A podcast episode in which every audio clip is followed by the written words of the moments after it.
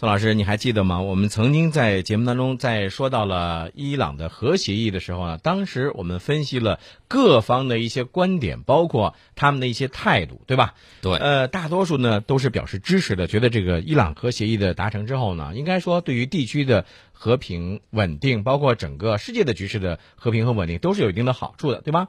对，但是为什么当时我们就说了，有一些国家，你比如说像以色列。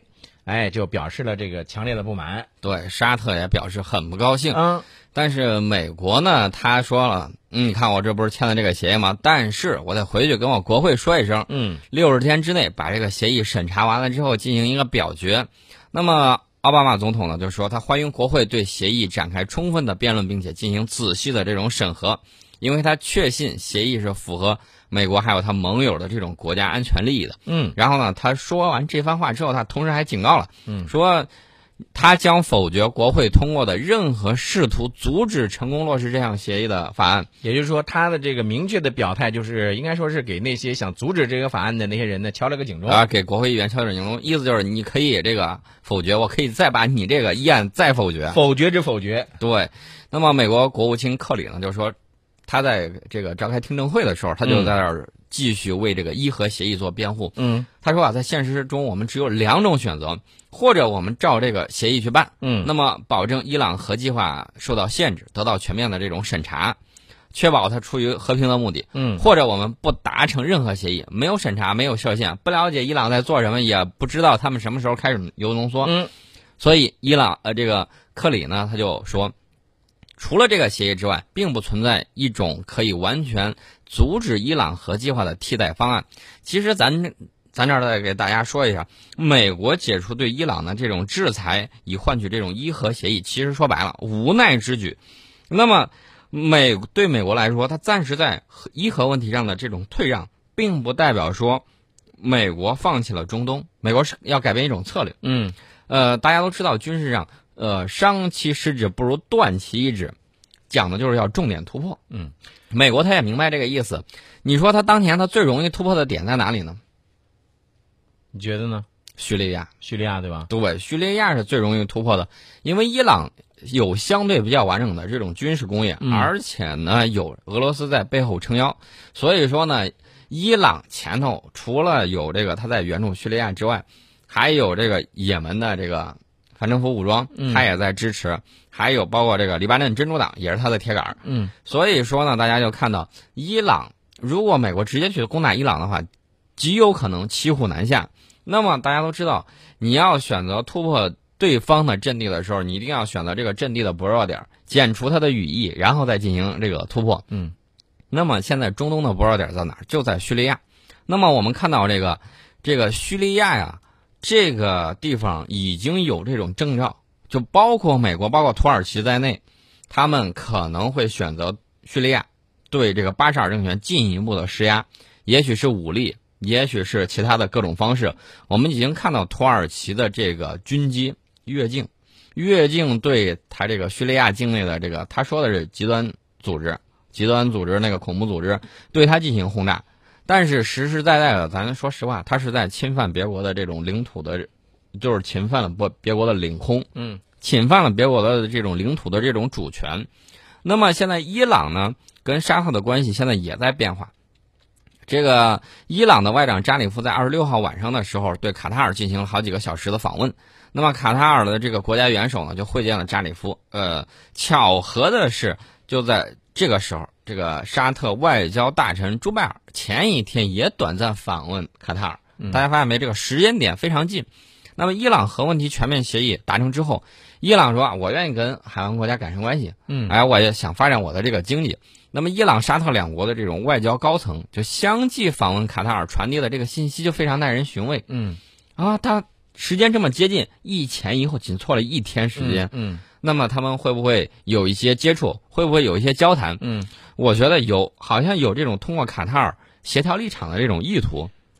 那么伊朗和沙特的关系可能会出现一些微妙的变化。那么目前来看，无论是也门危机也好，油价问题，还有如何应付这种极端组织伊斯兰国，这个应该会成为双方的这关注的这种焦点。嗯，那么也门问题呢？大家都知道，这个是影响沙特跟伊朗关系。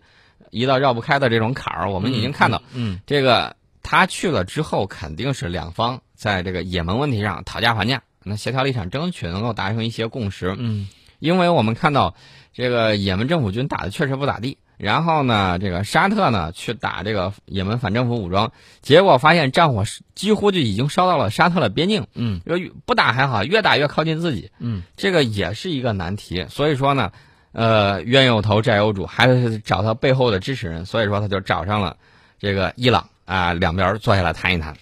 那么现在就有一个问题，有人说这里头是不是和油价有关系？有关系。要知道，沙特还有伊朗的这个石油储量是位居世界前列的。那么，国际油价的变化跟两国那不仅仅是千丝万缕的联系，那是很重要的联系。此前呢，沙特曾经利用压低油价这种方式对付俄罗斯这种产油大国的这种石油出口，那么以及打击美国的页岩油气这种产业的这种兴起。但是呢，大家知道杀敌一千自损八百，它本身它是以石油出口为主要这种经济来源的，那肯定自己损失也不小，嗯这个也是有的。那么在伊核问题达呃这个协议达成之前呢，伊朗受到西方制裁，它石油出口是受到阻碍的，不能出口。那么沙特呢，呃就无需考虑伊朗的产油量，但是西方对伊朗这个制裁一解除，那伊朗今后无疑会成为左右世界国际油价的这个重要筹码之一。也也就是说，按照这个说法，那将来这个国际油价的这个变化，伊朗那应该说是举足轻重。啊，对，如果说伊朗以后持续增加石油产量，国际油价有可能再次受到打压，那么对沙特而言，无疑是雪上加霜。你那个杀敌一千自损八百这种事儿，应应急可以是吧？嗯你要一直这么弄下去的话，我觉得这个沙特的这个整个政局都会不稳定。对，那还有一个就是说，你比如说咱们说到这个反恐，以反恐的这个名义，会不会让这个伊朗和沙特两个国家走得近一些？呃，我觉得如果说沙特感受到巨大的威胁，我指的就是这个极端组织伊斯兰国。如果他让沙特感到巨大威胁的话，沙特会毫不犹豫的，我觉得呃，当然呢，中间还有一番的这种讨价还价跟考量，嗯会和伊朗进行一定程度的这种协作。嗯，我记得在去年的时候，沙特就宣布极端组织伊斯兰国是恐怖组织，嗯而且称它是伊斯兰教的最大敌人。嗯那么，极端组织伊斯兰国就声称要对沙特进行报复。嗯那么，极端组织的成员呢，就渗透到沙特的境内，制造了多起袭击事件。嗯而且沙特呢也逮捕了很多这种极端组织的这种成员。嗯，呃，我们都知道这个沙特呢，有一句咱有一句话叫做“敌人的敌人是朋友”，是吧？嗯，那沙特是叙利亚反对派的这个支持者，所以你像这种情况下一分析，呃，沙特它其实打击这个恐怖主义极端组织伊斯兰国，它也是有它自己的一些想法的。对，其实呢，谁幕后资金通过哪儿过去的，还有一系列的，比如说我们出口美某些国家的这些武器装备，嗯怎么就流到他们手里头呢？嗯是通过中间人是谁？嗯啊，这个一查就能查得很清楚。嗯除此之外呢，我们看到叙利亚政府军最近一段在他们首都东部地区的军事进展有一定的扩大。那么我们看到这个叙利亚通讯社二十七号有一个报道，就是说叙利亚政府军在首都大马士革东部的朱巴尔区取得了军事进展，那么控制了多个反对派武装的这种据点。呃，有这种观察者就说，叙利亚当天向这个朱巴尔区发动了二十轮空袭。嗯。嗯，呃，还有之前有报道说，你像这个叙利亚自由军、还有伊斯兰军等反对派武装以及极端组织式武装啊，长期活跃在这个朱巴尔区和大马士革东郊的这个东古塔地区，而且经常向大大马士革的这个城区呢发射迫击炮弹。这样子的话，所以叙利亚呢，应该说是会不遗余力的来进行这个恐怖主义的这个消灭。对，大家看到了，说我刚才说这个叙利亚有可能成为美国跟土耳其联手这个打破中东这种平衡的呃一个契契机吧。嗯或者说一个咋说了，两边有这种利益的这种交合，大家可能觉得，呃，你又没有明显的例证。嗯，其实有一个例子，这个例子呢有点早，在哪儿吧？在七月二十四号的时候，七月二十四号，美国训练的伊拉克军队即将开展开这个拉马迪之战的前夜，这个美国国防部长卡特突然就跑到了伊拉克首都巴格达，然后呢，呃，他这个此番跑到伊拉克去亲自督战，那么可以看出美国对即将开始的这个拉马迪之战的这种重视程度。所以说，你发现没有？但是他这回去那儿的这个两个目的，一个是去督战，对吧？嗯这是另外一个，另外一个他也是在打气。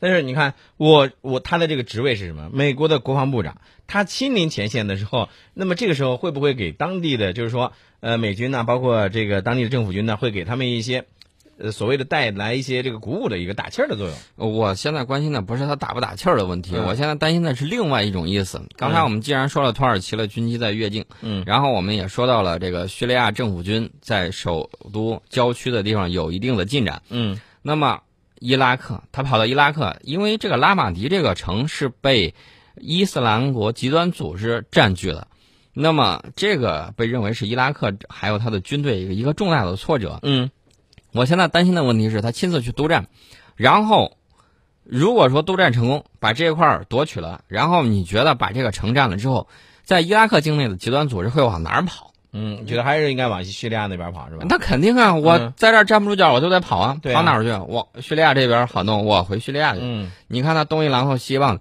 你有没有感觉这是一种隐隐的在布局，就好像下围棋一样？嗯，他是往在布子儿他把这个极端组织往叙利亚去赶，对，往那儿赶的目的之后呢，下一步我知道你的担心是不是？你觉得他有可能会下一步有另外一个借口？极端组织现在跑到你叙利亚境内了，对吧？对。那我现在我要对你进行一些军事行动、军事打击，我可不是为对你，我可不是对你，我是对这个你境内的这个极端组织但是将来他炸了谁，谁也不知道。啊。对，现在是吧你你就有这种想法，就是这种想法，所以我就说，我们观察到这个美国、土耳其对这个叙利亚的这个布局嗯是在慢慢展开的，嗯它好像张开了一张网啊。你看它闲棋冷子儿一点儿一点儿，但是它是一个非常周密的这么一个布置。嗯呃，其实呢，关键问题还在伊朗核问题。我刚才说，他腾出来一只手，就是说伊朗核问题先暂缓一下。如果说美国在叙利亚得手的话，他会怎么样？他会马上撕毁这个伊朗核协议。然后就觉得你这个伊朗核协议，然后又可以以其他的这个借口说这个协议啊不行，推倒重来。对，那么将来之后，呃，我们也要看到伊拉克，呃，不是伊拉克，是这个叙利亚的反政府武装。我们指的不是极端组织啊，嗯他之前跟这个极端组织曾经在叙利亚抢地盘抢地盘儿抢来抢去，双方互有伤亡。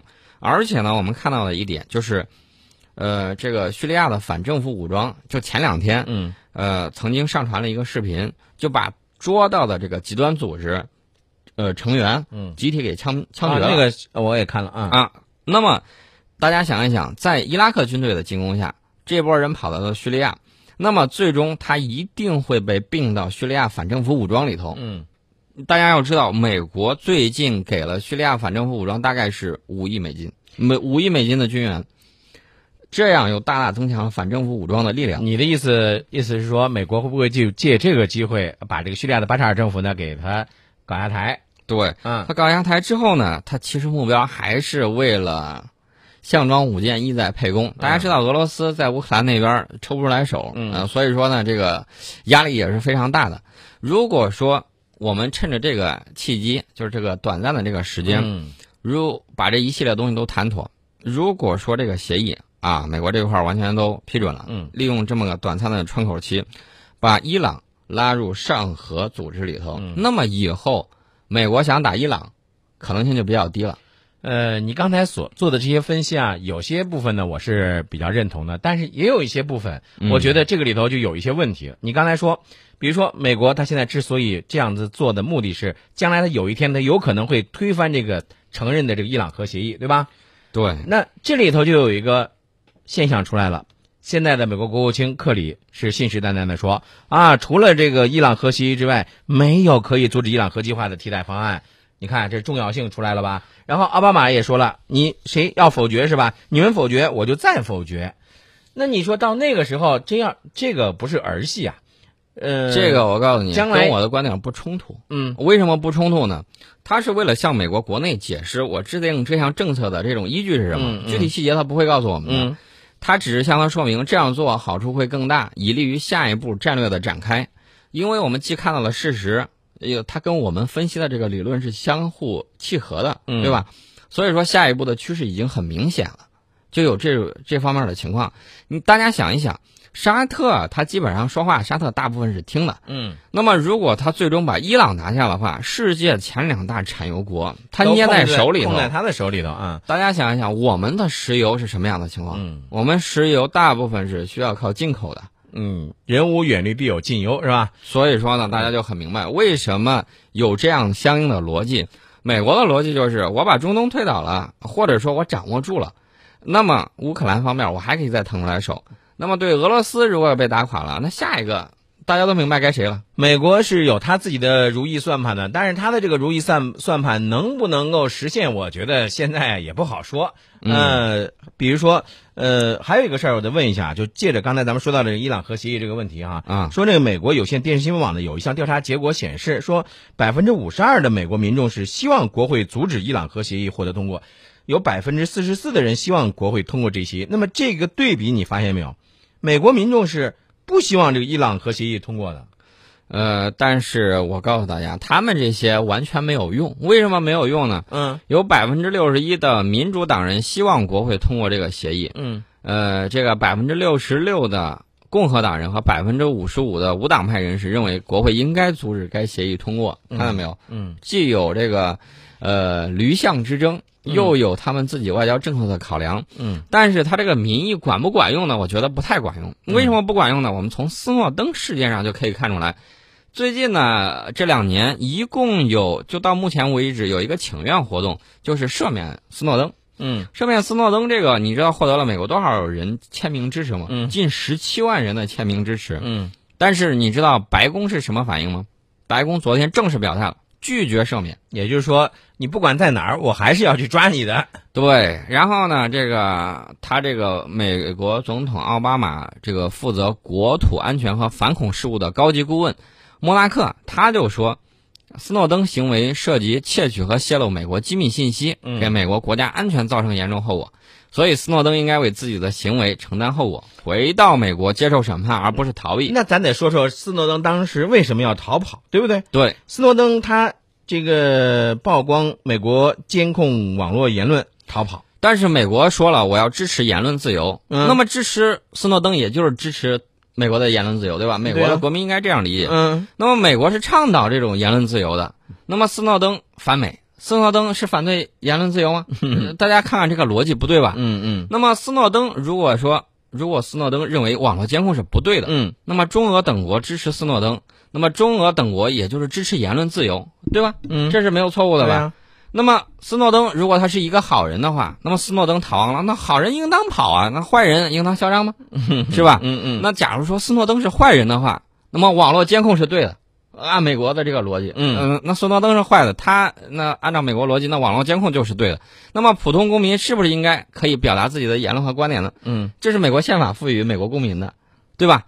那么斯诺登如果是好人，那网络监控是不对的，那么美国公民就可以在网络上面表达他们那你为什么现在还要再去抓斯诺登？是不是这意思？所以说，我觉得美国的这个逻辑上有问题，非常大的问题。啊，我正想说这个事儿。我觉得这个关于逻辑学啊，看来这个美国还需要好好学一学啊。